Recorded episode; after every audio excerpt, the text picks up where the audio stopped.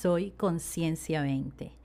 Es un gusto saludarlos y dar la bienvenida a esta serie de podcast que voy a grabar y espero contar con su colaboración. Empecemos. Hoy vamos a hablar de un tema muy interesante que me pareció muy interesante. Es acerca de los sesgos de la felicidad. Antes de mencionar los sesgos de la felicidad, cabe recalcar el concepto de la felicidad real. ¿no? ¿Qué es felicidad? Bueno, se ha hablado mucho de esto, muchos autores, muchos filósofos, muchos psicólogos. Bueno, al fin eh, se resume en que la felicidad es un estado ¿no? de satisfacción, es un estado de, de plenitud, ¿no? Y esta plenitud no solo tiene que ver con los momentos felices. Si bien el conjunto de momentos felices es como quien dice la base ¿no? de, de un estado de felicidad, realmente la vida no solo se maneja con momentos felices, realmente hay también situaciones negativas o situaciones que nos afectan, ¿ya? Entonces, eh, pues la felicidad también es eso, ser consciente, estar en felicidad, es ser consciente de estos momentos, tanto positivos como negativos, y este, darles a cada uno su lugar, ¿no? Y sacar el mejor eh, aprendizaje de ellos, el provecho, ¿no? Para tener un equilibrio y una satisfacción. Bueno, dejando en claro que felicidad no es lo mismo que un momento feliz, ¿no? Vamos a empezar.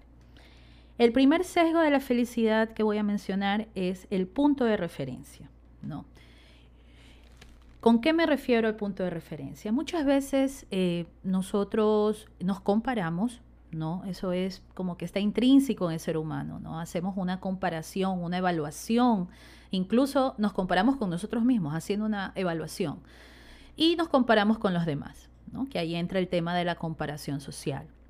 Al compararnos con los demás, no lo hacemos a veces de manera consciente, pero indirectamente lo, lo vamos haciendo. Por ejemplo, eh, yo veo que otra persona obtiene algo que a mí me gusta o que yo quiero obtener, entonces yo digo, ok, eh, pues está bien, ¿no? Yo quiero obtener eso, ¿no? Y, pues no lo tengo. Y esa persona se ve muy feliz.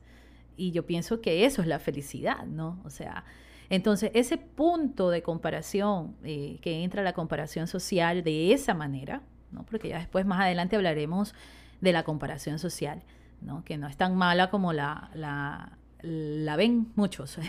bueno, entonces, eh, realmente eh, eso es lo que hace la, eh, feliz a la persona y eso me puede hacer feliz a mí.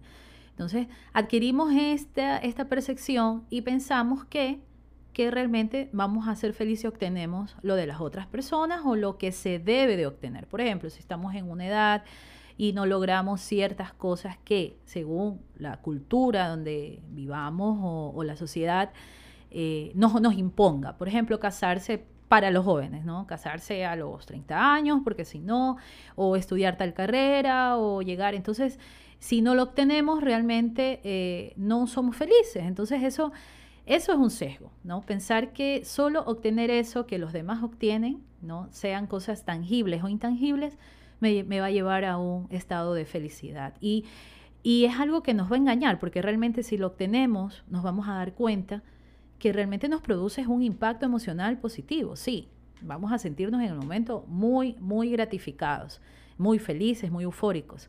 Pero con el tiempo esto va a venirse eh, reduciendo. Entonces a veces decimos, ¿por qué? ¿Por qué este, yo luchaba tanto por obtener el carro de mis sueños? el auto de mis sueños.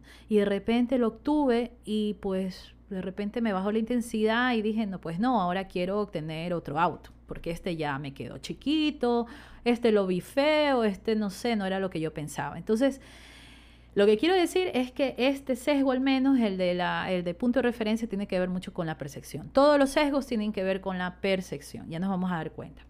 El segundo sesgo que podemos mencionar es la adaptación hedónica. ¿De qué se trata esto? Siguiendo con el tema de las percepciones, ¿no? a veces eh, nuestros sistemas perceptivos ¿no? Eh, asume, asume, eh, asumen que siempre, siempre una situación, un evento va a ser de esa manera. ¿no? Esto es como un sesgo. Aquí viene lo que es la adaptación hedónica, es decir, ¿verdad? Que, que pensamos que siempre que que las cosas, o sea, que las cosas eh, negativas o, positivas, ¿no? Que están ahí y no lo notamos por mucho tiempo. Por ejemplo, esto, esto se da mucho en las relaciones de pareja, ¿no? Entonces, con el tiempo, al principio, notamos o percibimos, ¿verdad? Eh, actitudes, actitudes de atención, de, de satisfacción, ¿no? Por parte de la pareja. Con el tiempo viene la costumbre y, nos, y vamos normalizando eso. ¿ya? Y pensamos que esas cuestiones han desaparecido. O sea, a veces se da la situación, no en todos, pero que tendemos a magnificar al principio estas cuestiones y con el tiempo se van normalizando y ya no las vemos. Ya.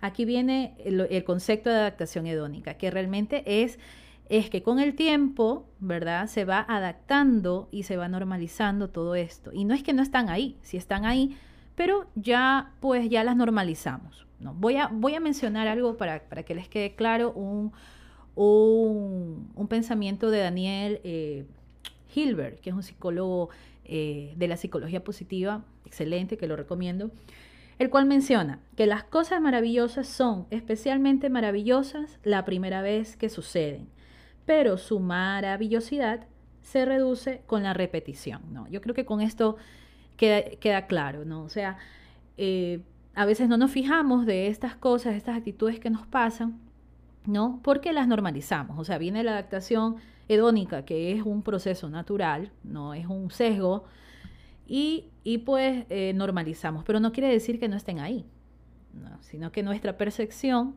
¿no? ya no le, ya le resta importancia porque nuestra mente, nuestro, eh, nuestra, nuestros sistemas perceptivos, ¿no? Eh, reciben este estímulo, ¿no? Este impacto de, eh, al, principio, ¿no? Entonces, reciben el impacto y ese, ese recibimiento del impacto hace que, que wow, nos, nos, cause un asombro, una maravillosidad, como dice Daniel Hilbert, ¿no? Pero a la final, esto pues con la adaptación hedónica nos vamos adaptando, ¿no? A medida que vamos repitiendo, recordemos que somos seres de hábitos, entonces vamos haciéndolo hábito y de repente ya no lo vemos. Desaparecen, pero están ahí. Ok. El tercer sesgo que voy a mencionar es el sesgo del impacto, justamente, porque estos sesgos están todos relacionados.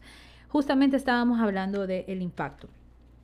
Y este sesgo precisamente es lo que mencioné ahorita, ahorita último, que dice que este, tendemos a veces a sobreestimar el impacto emocional de las cosas.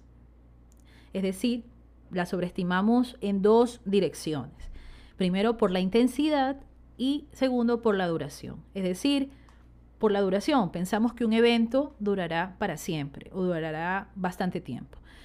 esto aplica tanto para los impactos de sucesos positivos ¿ya? o impacto de sucesos negativos. Esto, esto me evoca al presente, a la situación que estamos viviendo eh, todos los países del mundo y pues bueno, que ha sido un impacto totalmente eh, negativo, ¿no? En algunos, eh, dependiendo también de los recursos de las personas, pero en, su, en, la parte general ha sido un impacto para todos. Entonces, el sesgo viene ahí, ¿no? El sesgo que nos aleja del estado de la felicidad viene y dice, ok, esto va a ser para siempre, ¿verdad? Pero no es así, ¿no? Eh, realmente no podemos saber lo que pase mañana, ¿ya? Y tampoco pues somos entes o somos, somos sujetos ¿no? a un destino que no podemos cambiarlo. Realmente tomando acción en el presente se puede cambiar el futuro, ¿no? Y, voy a evocar un pensamiento que siempre, siempre me repito cuando, cuando algo me sucede y digo, no, esto va a ser para siempre, digo, ¿no? Eh, las acciones del futuro, no, el futuro se hace con las acciones del presente. Entonces, anclar la mente en el presente es precisamente hacer un futuro. Entonces es muy interesante esto, porque realmente a veces pensamos que las situaciones eh, negativas van a ser eternas eh, y pues las vivimos como situaciones eternas. Entonces, reconocer realmente que estas situaciones van a tener un proceso, y que todo, toda adaptación tiene un proceso, todo cambio, toda transformación tiene un proceso y también que el impacto, el impacto que nos cause también permitirnos, permitirnos eh, ser parte de ese proceso. ¿Ya? ¿Por qué digo eso? Porque nadie puede decir, ah, mira, tú tienes que vivirlo de esta manera y tú tienes que vivirlo esto, porque somos personas totalmente individuales, tenemos recursos diferentes, ¿no? Y pues dentro de esa individualidad tratamos de construir una sociedad en colectivo, entonces es muy interesante. Y pues bueno, entonces también sucede esto eh, en los impactos de, de, sucesos positivos, ¿no? Pensar que esto va a ser para siempre. Esto pasa mucho cuando tú inicias una relación y estás en la etapa del enamoramiento, entonces piensas que pues siempre, ¿no? Eh, tomas riesgos, ¿no? Aquí también hay un componente biológico también que ya se ha demostrado para la ciencia, que el enamoramiento, el enamoramiento es también una etapa de donde pues hay muchos, muchas alteraciones bioquímicas ¿no? Eh, de las hormonas eh, en el cerebro. Entonces, es muy interesante porque en ese tiempo nosotros decimos, ok, siempre vamos a estar de esta manera y etc. Entonces, magnificar no sobreestimar estas emociones hace que en un futuro venga el declive, ¿verdad? Y cuando ya de pronto ya vivimos con la persona, la conocemos realmente como es, de pronto pues nos desencantamos, ¿no? Y, y viene como quien dice, ah, no, es que antes era así, ahora pues ya no es así porque ha cambiado. O sea, realmente ha cambiado o ha cambiado nuestra visión. Si es posible, claro, es posible que la persona, que, o sea, que la persona haya cambiado, porque no. Ya, es posible también que nosotros cambiemos, ¿no? Porque precisamente no vamos a ser los mismos del pasado. Y ahí, y ahí, mira, y ahí estoy repitiendo el sesgo, el primerito, el del punto de referencia. Pensar que todas las personas que conocemos son, eh, eh, tienen que tener actitudes ya eh, como en el pasado. Ah, en el pasado él era así y ahora ya no es así. O ella era así y ahora ya no es así. Pues, pues ya no es así, ya no es así, porque hay variables que han transformado sus conductas. Entonces, esto es muy interesante tenerlo presente, ¿no? Al menos en las relaciones afectivas, ¿no? Se da mucho en las relaciones laborales también, en las relaciones que con nuestros compañeros de trabajo, en, la universidad, en, en nuestras escuelas. Eh, también en la familia, ¿no? Y tener presente estos sesgos, ¿no? Para saber también reconocer, ¿no? Reconocer cuando nos, nos pase algo súper, súper grandioso, tratar de tomarlo como eso y disfrutar el momento, disfrutar la experiencia grandiosa. Porque, en fin, la experiencia grandiosa me eleva el ánimo, me eleva el ánimo, me, me, me pone feliz y la felicidad me genera endorfina y eso es bueno para la salud y bueno y tanta cosa. Entonces, realmente tener presente esto, pero que ese impacto no es que va a ser siempre así, ¿no? Realmente es un impacto y hay que tratarlo como eso, como un momento feliz. Claro que el cúmulo de momentos, de impactos, es bueno, pero la vida no, no se basa en impactos positivos, ¿no? Y pues bueno, a la final hay una adaptación, ¿no? A veces, muchas veces esta adaptación tiende a confundirse, ¿no? Ah, no, mira, antes era así y ahora ya estoy así. Antes yo podía mm, pues estar en libertad, salir, ahora estoy con esto del confinamiento, estoy encerrado. Ahora... Bueno, entonces hay una, hay una adaptación que estamos viviendo todos, ¿no? Y esta adaptación precisamente tiene que ver mucho, mucho, mucho, mucho con el estado de satisfacción de la persona, ¿no? Y cómo nosotros percibimos ese suceso. Si lo percibimos como algo eterno o lo vamos a percibir como algo de punto de referencia también, pensar, bueno, ahora estoy eh, trabajando en línea, estoy en online y antes pues yo tenía libertad, a esta hora estuviera pues tomándome un jugo afuera de mi trabajo, eh, etcétera. Entonces esos puntos de referencia y recordarlo y evocarlos hace que nos alejen de la felicidad y crean eh, una falsa insatisfacción, porque realmente Ningún evento se va a parecer a otro, ¿no? Y el impacto que va a causar en nosotros va a ser muy diferente, ¿no? De acuerdo a los recursos que tengamos, de acuerdo a cómo lo percibimos. Y aquí entra en juego estos sesgos.